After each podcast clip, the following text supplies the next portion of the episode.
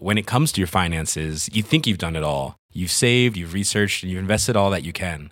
Now it's time to take those investments to the next level by using the brand behind every great investor, Yahoo Finance. As America's number one finance destination, Yahoo Finance has everything you need, whether you're a seasoned trader or just dipping your toes into the market.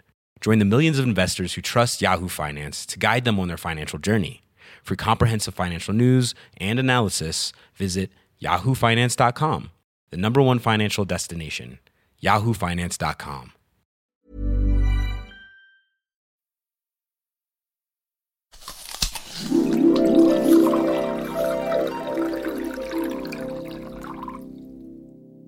Vous avez certainement déjà entendu dire que le gingembre était un super aphrodisiaque, que les épinards allaient vous rendre plus fort, ou que le lait vous ferait grandir, c'est quoi cette bouteille de lait? Ou même qu'un jus de citron dans un verre d'eau le matin serait la solution à tous vos problèmes de santé. Ah, et puis sans oublier les carottes, qui rendraient aimables et feraient les fesses roses, au passage. Ce comportement, le fait de projeter des croyances dans notre nourriture, relève de la pensée magique. Ça s'appelle le manger magique.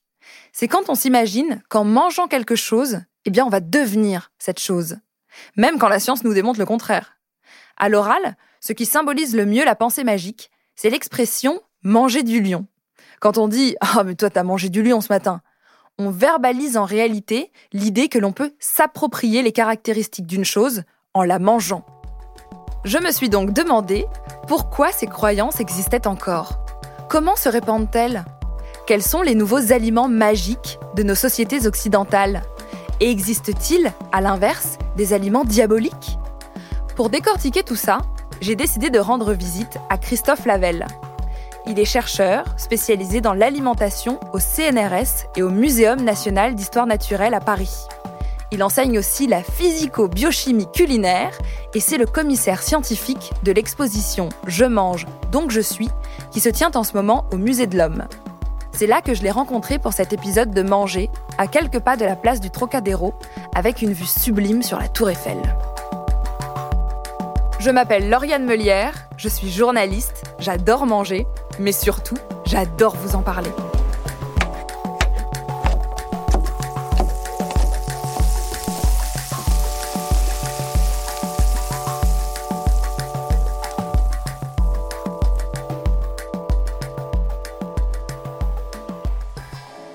Christophe Lavelle a 44 ans, les cheveux rasés, il porte un jean et une barbe de 3 jours. On a poussé ensemble les portes du Musée de l'Homme un mercredi matin, juste avant l'ouverture au public, et nous avons parlé. Nous sommes euh, ici au cœur du Musée de l'Homme, donc le Musée de l'Homme, un des départements du Muséum national d'histoire naturelle. Euh, endroit où euh, on expose euh, une partie de nos collections. Il y a plus de 60 millions de spécimens dans les collections du muséum et évidemment il y a une infime partie qui est montrée au public, que ce soit dans les parcours permanents ou ici, au sein de l'exposition Je mange donc je suis. Bonjour Christophe Lavelle, on est en ce moment au Musée de l'Homme pour l'exposition dont vous êtes commissaire qui s'intéresse à l'alimentation. Et aujourd'hui, on s'intéresse à la pensée magique pour le podcast Manger. Qu'est-ce que c'est la pensée magique Alors la pensée magique, c'est un concept qui consiste à imaginer que sans intervention matérielle, justement par le simple fait de la pensée, on va pouvoir changer le cours des choses et euh, altérer euh, certains éléments et certaines actions qui nous entourent et qui nous concernent. Mais alors pourquoi en incorporant un aliment, on pense, euh, consciemment ou non d'ailleurs, qu'on va aussi euh, s'approprier certaines de ses caractéristiques imaginaires, physiques ou morales? Alors, le fait est que bah, l'aliment, c'est quand même bah, c'est quelque chose qui nous concerne au quotidien, que l'on va ingurgiter, donc incorporer. Et il est évident que ça a énormément d'effets, des effets qui sont mesurables et d'autres non. Euh, ces inconnus laissent la place à bah, justement ce phénomène de, pensée magique finalement qu'on peut traduire de, différentes manières, qui peuvent être juste des, des fantasmes, qui peuvent être euh, des euh, idées préconçues, euh, des a priori sur euh, les fonctions et rôles de certains de ces aliments, tant qu'on n'a pas justement le moyen de mesurer objectivement ce que ça produit vraiment sur nous. Pourquoi est-ce qu'on a tant de mal à faire la différence entre ce que nous apporte physiquement et chimiquement un aliment, donc d'un point de vue scientifique, et ses valeurs morales, qui sont, elles, complètement subjectives et qu'on lui a associées euh, parce que c'est comme ça, culturellement, la tradition, ou parce qu'on nous l'a répété plusieurs fois? Il y a deux choses en fait. D'une part, évidemment, la, science dure, euh, science de la matière, science moléculaire, euh, donne accès à des choses qui sont mesurables et donc objectives et universelles. C'est-à-dire que, que je sois euh, chinois, que je sois indien, ou que je sois chrétien, hindouiste, ou que je sois un homme, une femme, bref, ou un enfant, ou de n'importe quelle société, de n'importe quel âge, à partir du moment où je suis capable de mettre en œuvre un protocole scientifique et expérimental, j'obtiens le même résultat. Donc il n'y a, a, pas de biais euh, par rapport à ça. Euh, et ça, donc c'est une certaine manière le graal d'une connaissance qui se voudrait objective. Donc si je veux savoir le rôle d'un aliment euh, sur mon corps, c'est à travers ce filtre-là qu'il faudrait, dans un monde idéal, que je puisse le, mesurer. Sauf que déjà tout le monde n'a pas accès à cette science, et combien même en fait cette science n'est pas du tout euh, exempte d'erreurs, que ce soit des erreurs expérimentales, d'interprétation ou de limites. L'accès qu'on a à ce type de connaissances et aux mesures que l'on peut faire.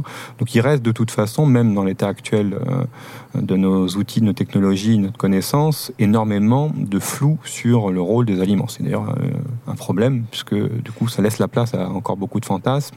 Et euh, donc la science progresse au fur et à mesure, mais euh, n'a certainement pas réponse à toutes ces questions qu'on se pose sur les aliments. Or, on se rend bien compte euh, les aliments euh, et notre manière de nous alimenter recouvrent euh, un impact extrêmement important sur notre vie quotidienne, sur notre santé à court terme, sur notre santé à long terme.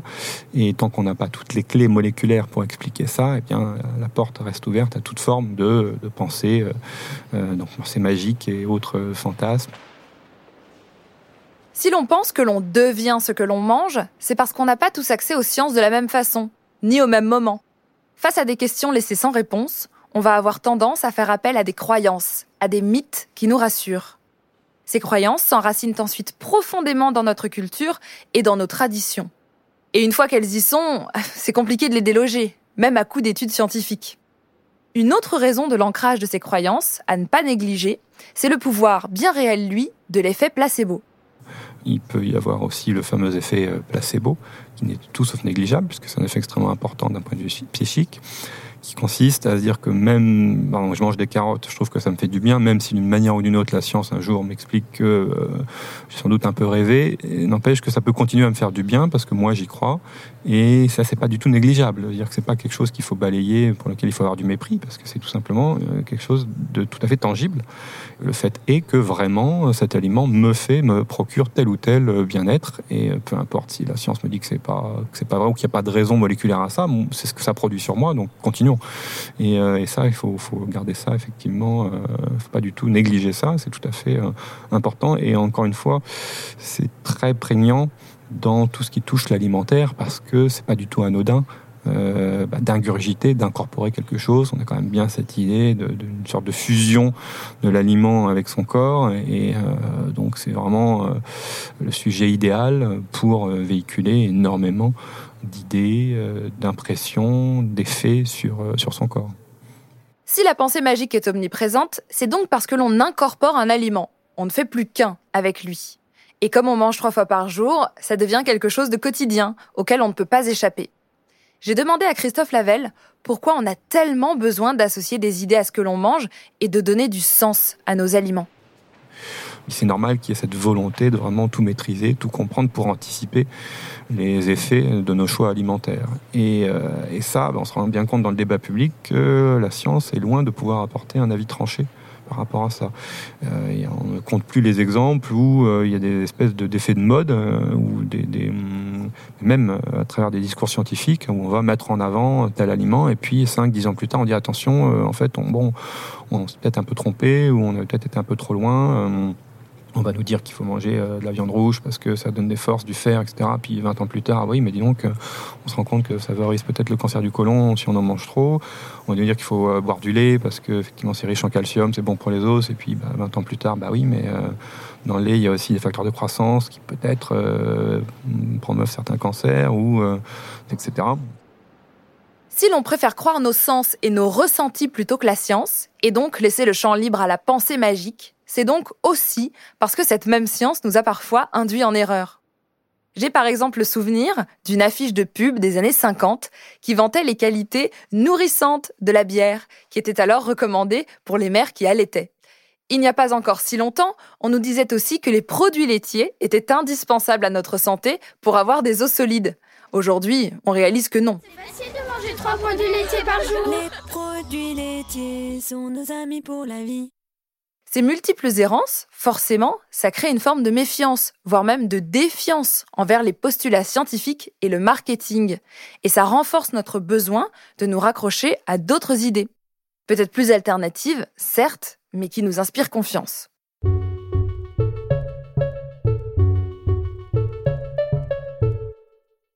Quand j'ai commencé à travailler sur cet épisode et à lister différentes démonstrations de la pensée magique autour de moi, j'ai tout de suite pensé à trois aliments.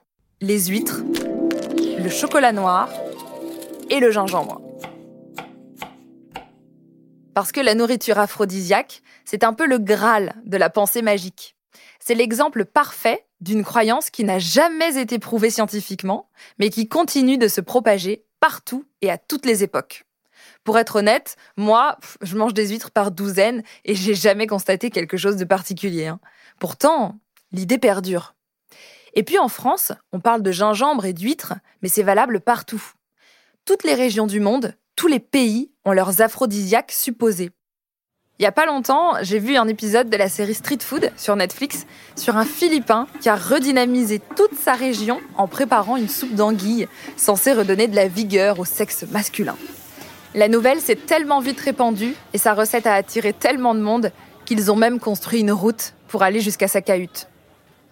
Avec Christophe Lavelle, on s'est donc baladé dans le musée de l'homme à la recherche de ces fameux aliments réputés aphrodisiaques. Et on n'a pas mis beaucoup de temps avant de les trouver. Si on, on continue justement dans ces idées de, pensée magique, on tombe très vite, notamment toujours dans cette idée de distinction homme-femme, sur tous les fantasmes dont on a parlé autour des aliments qui seraient euh, aphrodisiaques. Donc, euh, que ce soit la corne de cerf ou euh, le cacao ou les huîtres, on a bien sûr beaucoup de discours qui sont véhiculés à travers leur rôle bah, réel éventuellement, mais ça reste compliqué à, prouver ou surtout fantasmer, ou ça oui, clairement on le voit, de ces différents aliments sur, sur la physiologie féminine ou masculine. Là, sur cette vitrine, justement, on voit euh, bah, du cacao, quand même, des fèves de cacao. Euh, on voit des huîtres. Euh, on voit un bois de serre. Donc, euh, qui sont un peu les emblèmes euh, des aliments euh, aphrodisiaques. Alors, pour le bois de serre, c'est évidemment, bah, c'est pour l'homme que c'est censé être aphrodisiaque, parce qu'on on se projette dans la virilité du cerf. Pour l'huître, bah, c'est pour la femme que ça va bien fonctionner, parce qu'on se projette dans la fécondité, et puis dans la- l'analogie avec le sexe féminin et la forme des certains bivalves. Et puis le cacao, bah là, il n'y a pas de sémantique, on va dire, visuelle particulière. hein. donc là, pour le coup, on peut se dire qu'il y a quand même sans doute un effet biochimique, parce qu'il n'y a pas de raison d'associer une de cacao ou du chocolat un effet aphrodisiaque. À part bah, justement le fait que peut-être que le chocolat contient des molécules type arginine ou euh, théobromine qui vont favoriser la sécrétion de certaines hormones ou tout simplement procurer du plaisir parce que c'est un aliment qui euh, bah, qu'on aime, qu'on apprécie, euh, peut-être avec le sucre aussi qu'on y ajoute dans sa confection, qui font que ça va nous mettre dans de bonnes dispositions et, faire acquérir cet aliment son, son rôle d'aphrodisiaque presque universel qu'on voit dans la- qu'on voit encore aujourd'hui. Pourquoi est-ce que j'ai l'impression que beaucoup d'aliments réputés magiques ou miraculeux gravitent autour de la sexualité? Ah parce qu'il se trouve que la sexualité, c'est ce qui occupe quand même beaucoup euh, l'homme euh, à côté de l'alimentation. L'alimentation, on n'a pas le choix, euh, il faut bien qu'on mange pour survivre, donc ça, évidemment, ça nous occupe au quotidien. La sexualité, c'est ce qui nous permet, a priori, de nous reproduire, donc de faire perdurer l'espèce. Et à travers la nourriture aphrodisiaque, on associe vraiment les deux. À la fois ce souci de sexualité et ce souci de manger. Et quitte à manger, autant manger les aliments qui vont nous permettre justement de nous reproduire le mieux. Euh, D'où euh, tout l'imaginaire euh, véhiculé autour, effectivement, alors de manière à la fois qui paraît est tellement évidente qu'elle en est comique, effectivement, voilà, ces brochettes de pénis ou ces, anguilles qui vont donner de la vigueur aux hommes. Aujourd'hui, ça nous fait sourire. Enfin, en tout cas, ça fait sourire tous ceux qui essayent d'avoir une vision un peu rationnelle de la chose. Mais une fois de plus, c'est totalement non fondé d'un point de vue moléculaire hein, de ce qu'on comporte l'aliment. Si la pensée magique peut parfois faire sourire, avec des exemples de denrées alimentaires supposées aphrodisiaques, elle peut parfois faire référence à des rites très sérieux, voire même carrément religieux. Christophe Lavelle m'a parlé de la puissance symbolique de l'igname, une sorte de pomme de terre tropicale en Papouasie-Nouvelle-Guinée. Dans l'exposition, derrière une grande vitrine, on a placé des mannequins grandeur nature, en tenue papou traditionnelle. On devine à peine leur visage sous des feuillages et des tresses de végétaux. Au milieu d'eux, il y a l'igname. Il y a même un personnage qui devient l'igname, comme s'il se réincarnait le temps de ce rituel en l'âme du défunt. On a euh, l'exemple ici qu'on montre dans l'exposition de l'igname, euh, qui est un magnifique tubercule euh, auquel euh, les Abelham, donc euh, Papouasie-Nouvelle-Guinée, euh, vouent un culte très particulier. Et mais donc ça veut dire quoi? C'est-à-dire que dans la manière de le, cultiver, de le récolter, ils le personnifient, ils le prennent vraiment comme la chair des ancêtres. Donc il y a vraiment un côté extrêmement manière de véhiculer, de faire le lien entre les générations les unes après les autres. Euh, et à travers ce culte de la culture et de la consommation de l'igname, il y a cette idée de communication avec les ancêtres, avec l'au-delà et donc avec les dieux. Et ça reste un tubercule. Alors nous, on regarde ça de manière un peu perplexe. Quand je dis nous, euh, société occidentale matérialiste, mais il faut savoir que c'est un culte extrêmement présent euh, et qui vraiment rythme la société des, des Abelham. On a parlé là des justement des, de, de, des populations de, de Nouvelle-Guinée, de cette culture de l'igname. Qu'est-ce qui se joue avec euh, ces croyances? On doit bien y trouver quelque chose. Est-ce que c'est une forme de spiritualité? Est-ce que c'est de l'ésotérisme alimentaire? Euh, Un petit peu comme le sel. Et apparemment, faut mettre un peu de sel devant sa porte. Ou bien on fait brûler de l'encens ou de la sauge pour éloigner les esprits. Est-ce que, est-ce que l'alimentation et le, le, le manger magique est une forme de spiritualité? Oui, bien sûr, ça participe beaucoup. Dans, dans, la plupart des religions, il y a un, facteur alimentaire qui est présent. Encore une fois, parce que comme l'aliment est quelque chose d'obligé, d'une certaine manière, au quotidien, c'est normal que la religion, qui est censée rythmer notre quotidien, incorpore justement cette euh, une partie euh, liée à l'aliment. On a ça dans les euh, religions monothéistes aussi beaucoup, dans le christianisme, avec euh, évidemment le, le bah, la scène et puis donc du coup cette transmission du corps et du sang du Christ euh, à travers le vin et le pain. Euh, donc c'est euh, c'est quelque chose d'extrêmement naturellement présent qui bah, qui permet de rythmer bah, au cours de l'année avec tout un tas de cérémoniales, de rythmer parfois les journées, de rythmer les temps forts que peuvent être les repas, qui restent des temps aussi collectifs où on se rassemble, que ce soit en famille, que ce soit en dans des groupes plus importants, en tribus. Euh, donc c'est normal que tous ces moments sociaux, en fait, aussi soient euh, ritualisés euh, à travers notre alimentation. Les aliments ont une portée physique, culturelle et symbolique. On projette nos croyances dans ce que l'on mange et cela renforce le groupe auquel on appartient. Si je suis ce que je mange et que d'autres font comme moi, nous sommes donc de la même famille, du même clan. C'est le principe sur lequel reposent les rituels alimentaires religieux. Mais existe-t-il d'autres groupes, autres que les religions, qui se fédèrent grâce à la pensée magique? Donc c'est vraiment une construction sociale. Euh, cette, cette, ces manières, ces comportements de table, mais en fait qui ne sont pas propres à la religion, parce qu'on le voit aujourd'hui à travers une autre forme que d'ailleurs certaines qualifient de religion, mais ça n'a rien à voir avec la religion. Mais quand on va parler du véganisme, par exemple, on dira euh, c'est la nouvelle religion, euh, c'est pas du tout la nouvelle religion, mais c'est par contre ça relève du même principe de rassembler, de s'identifier à travers un comportement alimentaire très précis qui met en avant des interdits. Effectivement, c'est souvent la manière la plus simple euh, la plus efficace de s'identifier et, de rejeter d'autres comportements, c'est l'interdit.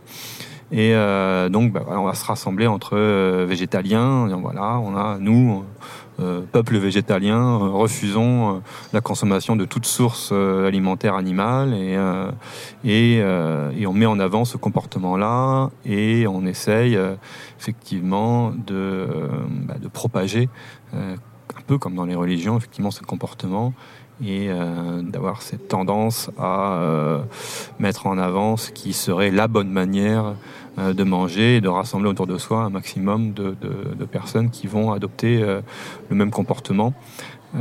C'est cas de ce qu'on appelle aussi l'orthorexie, finalement aujourd'hui, qui me semble de, une fois de plus Hmm, pas de nouvelle religion, mais de, de, de une grande tendance alimentaire qui consiste à associer aux aliments des propriétés bien précises et justement à adopter un comportement extrêmement rigide euh, on va rejeter euh, tout, euh, je sais pas, par exemple, tout aliment non bio parce qu'on n'imagine pas, ne serait-ce que l'idée d'avaler une pomme qui aurait été traitée aux pesticides nous rend complètement malade.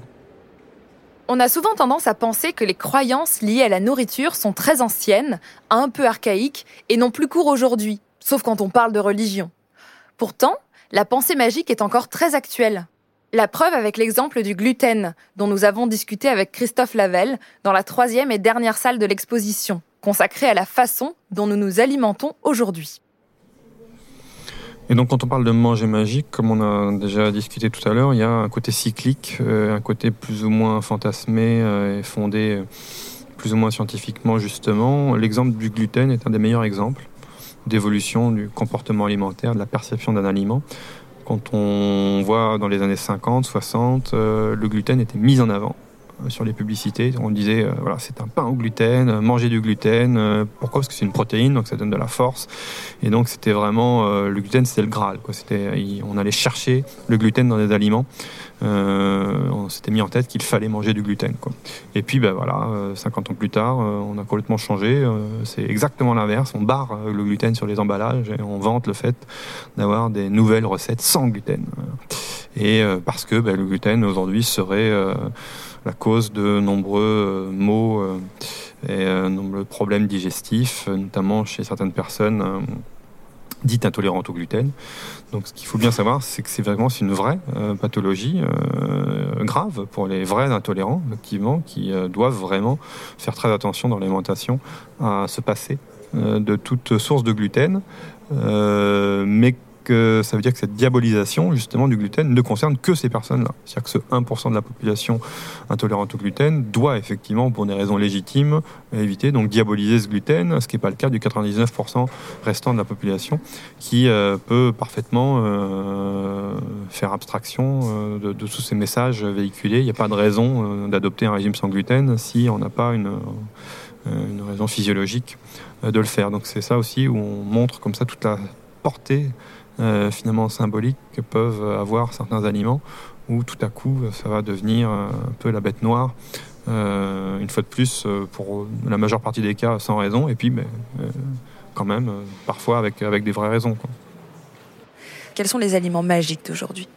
L'élément magique d'aujourd'hui, ben, il y a toujours ce que le, marketing euh, nous apporte toujours des, nouveaux aliments euh, soi-disant euh, indispensables ou, justement aux, effets extraordinaires. Il y a beaucoup de super aliments, c'est comme ça qu'on les appelle aujourd'hui. Hein, c'est une fois de plus un effet de mode.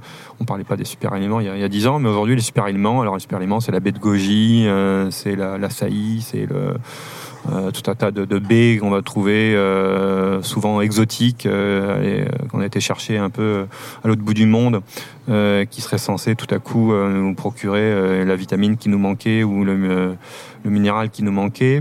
il y a aussi beaucoup de probiotiques qui reviennent à la mode. Les probiotiques, voilà, tout à coup, c'est ce qui va de, tous nous guérir.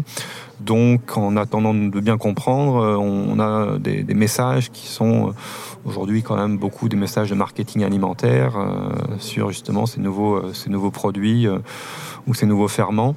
On en saura plus au fur et à mesure qu'on comprendra ce qui se passe. Mais en attendant, voilà, ça laisse une fois de plus la porte ouverte à toute forme de messages un peu tranchés qui, nous disent qu'en achetant des, baies de goji et, ou des graines de chia et, en buvant du lait d'amande, on va, on va enfin obtenir une bonne santé. Donc c'est, euh, mais voilà, ça vient aussi du fait qu'on a tous conscience qu'une fois de plus, notre santé passe par notre alimentation. On a parlé d'art tout à l'heure et de la représentation des aliments dans l'art. Euh, peut-être que l'art était le marketing euh, d'autrefois. Est-ce que c'est la même chose aujourd'hui? Parce que moi, quand je vois souvent des photos de quelqu'un euh, euh, qui croque dans une pomme, c'est toujours quelqu'un hyper souriant, plein de vie, qui montre qu'elle est en bonne santé et que peut-être la pomme et la bonne santé sont liées. Est-ce que c'est ce que véhicule aussi aujourd'hui le marketing ou l'imagerie actuelle pour renforcer les caractéristiques ou la symbolique d'un aliment bah, manger des pommes, oui, c'est un slogan qui marche bien. Euh, alors là, pour le coup, bah, je trouve que euh, pour des bonnes raisons, euh, puisque manger des pommes, bah, les pommes, ça contient plein de vitamines, de fibres, euh, enfin les pommes comme les poires, hein, comme la plupart des fruits et légumes. Sauf que croquer dans une courgette, ça fait peut-être moins envie comme ça à, cru. Mais on a effectivement cette, cette idée, pour le coup, tout à fait rationnelle, qu'une croquer dans des végétaux, c'est une des clés d'une bonne santé. C'est d'abord parce que j'aime beaucoup les pommes, je suis un mangeur de pommes, et, et ensuite je trouve que c'était joli. Voilà. J'aime bien le cidre. Compagnons, mangez des pommes euh, ceci étant, on va avoir le même cliché euh, avec un, un homme, comme par hasard, hein, qui va croquer dans une côte de bœuf en disant ça va lui donner de la vigueur et de la force. Euh, c'est vrai aussi, parce qu'on c'est plein de fer, plein de protéines, donc tout va bien. Mais euh, donc effectivement, il y a cette, euh, euh, association d'aliments qui, qui véhiculent ces images, ces images de vigueur, de santé, pour différentes raisons. Et ça, c'est marketing d'une certaine manière, oui, parce qu'on voit toutes les associations, les interprofessionnels, en fait, ce qu'on appelle les lobbies euh, aussi d'une certaine manière, vont euh, mettre en avant les bienfaits de leur aliment. Donc euh, le lobby du porc va nous dire que dans le porc, il y a plein de vitamine B, euh, qu'il y a de la bonne graisse, et puis tout en allant contre les messages des hygiénistes qui vont dire que ça reste une viande grasse, etc. C'est toujours des combats qui sont un peu amusants à regarder, à regarder de haut. C'est là où on se rend bien compte de, la place euh, de certains aliments phares comme ça, où en fait chaque euh, partie prenante, euh, pour des raisons économiques, a, a, tendance à essayer de véhiculer l'image que c'est un aliment essentiel.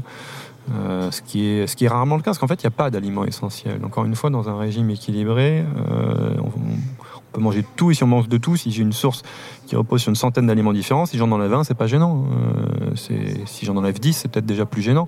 D'où d'ailleurs la difficulté euh, quand on bascule vers des régimes bah, d'abord végétariens, puis après végétaliens, où bah, là, il faut faire un peu attention du coup, parce qu'on enlève des familles entières de sources alimentaires, où ça veut dire que ça reste possible, Hein, mais à partir du moment d'augmenter d'autant la diversité euh, des familles que je garde. Et c'est pour ça que ça peut être un peu compliqué. Et c'est pour ça aussi que là-dessus, bah, le lobby par exemple, de la viande va jouer en disant mais euh, impossible d'avoir une alimentation. Euh, enfin, la viande participe à une alimentation équilibrée, il faut en manger.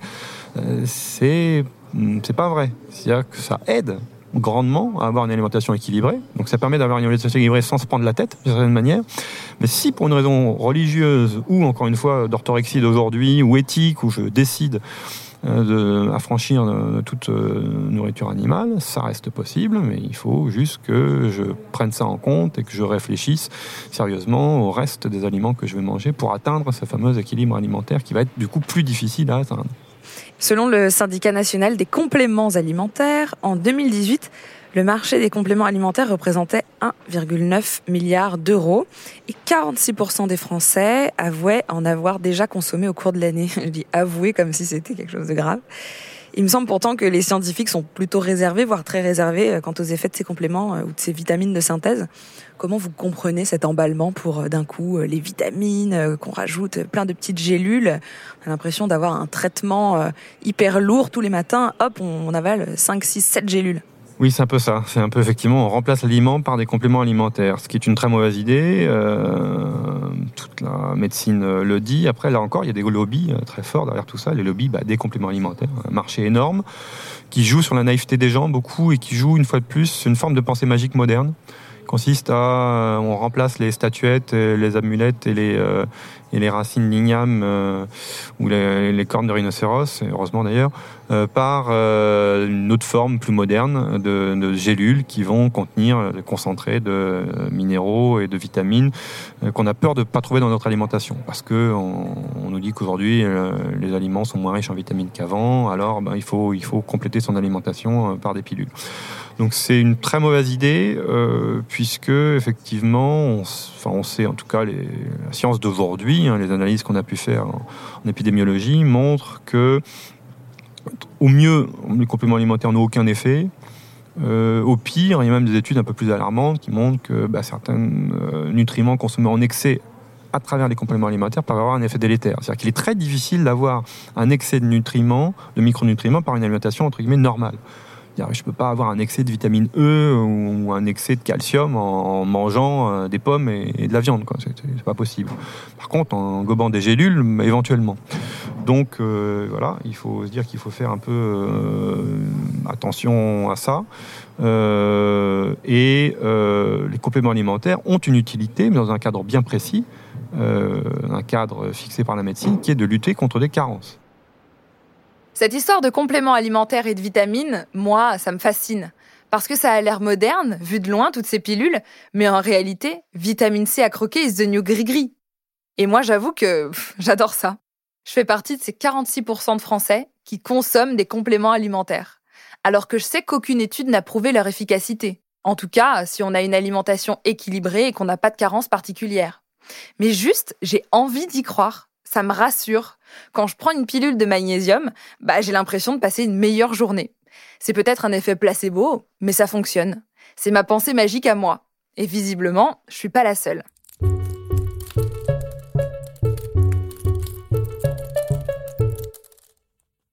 C'était le septième épisode de Manger. Avec Christophe Lavelle, on a fait la lumière sur les concepts de pensée magique et de manger magique on comprend mieux pourquoi nous projetons tant de croyances sur ce que l'on mange.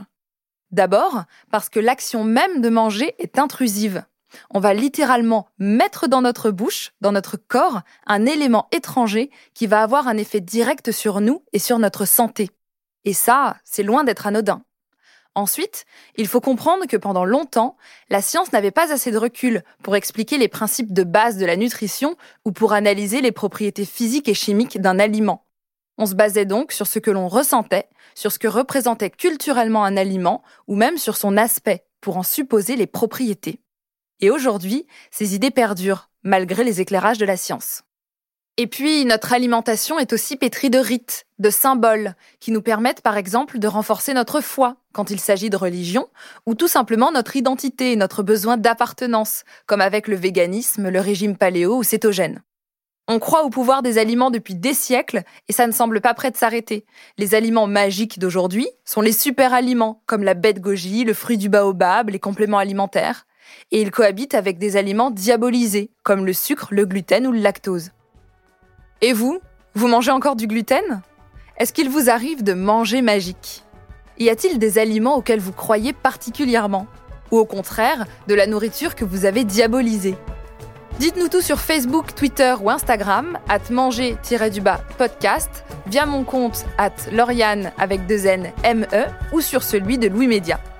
On vous invite aussi à aller faire un tour au Musée de l'Homme à Paris où l'excellente exposition Je mange donc je suis est ouverte jusqu'au 7 juin. Vous pouvez écouter Manger sur iTunes, SoundCloud, YouTube, Google Podcast et toutes les applications de podcast que vous avez l'habitude d'utiliser. Pour nous dire que vous l'aimez, c'est facile, il suffit de nous laisser 5 étoiles et un gentil commentaire. On n'en parle pas assez, mais chaque fois ça nous réchauffe le cœur. Manger est un podcast de Louis Média réalisé par Léa Chevrier. La prise de son a été faite par Benoît Daniel et Paul Boulier.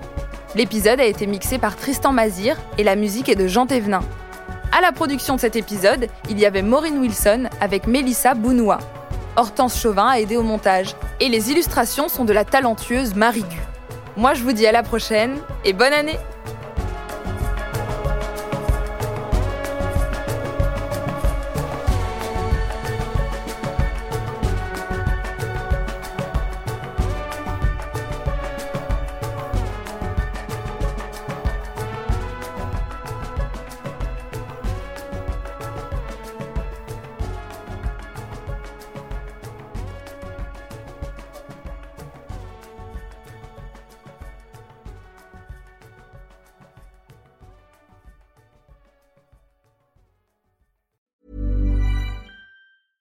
when it comes to your finances, you think you've done it all. You've saved, you've researched, and you've invested all that you can.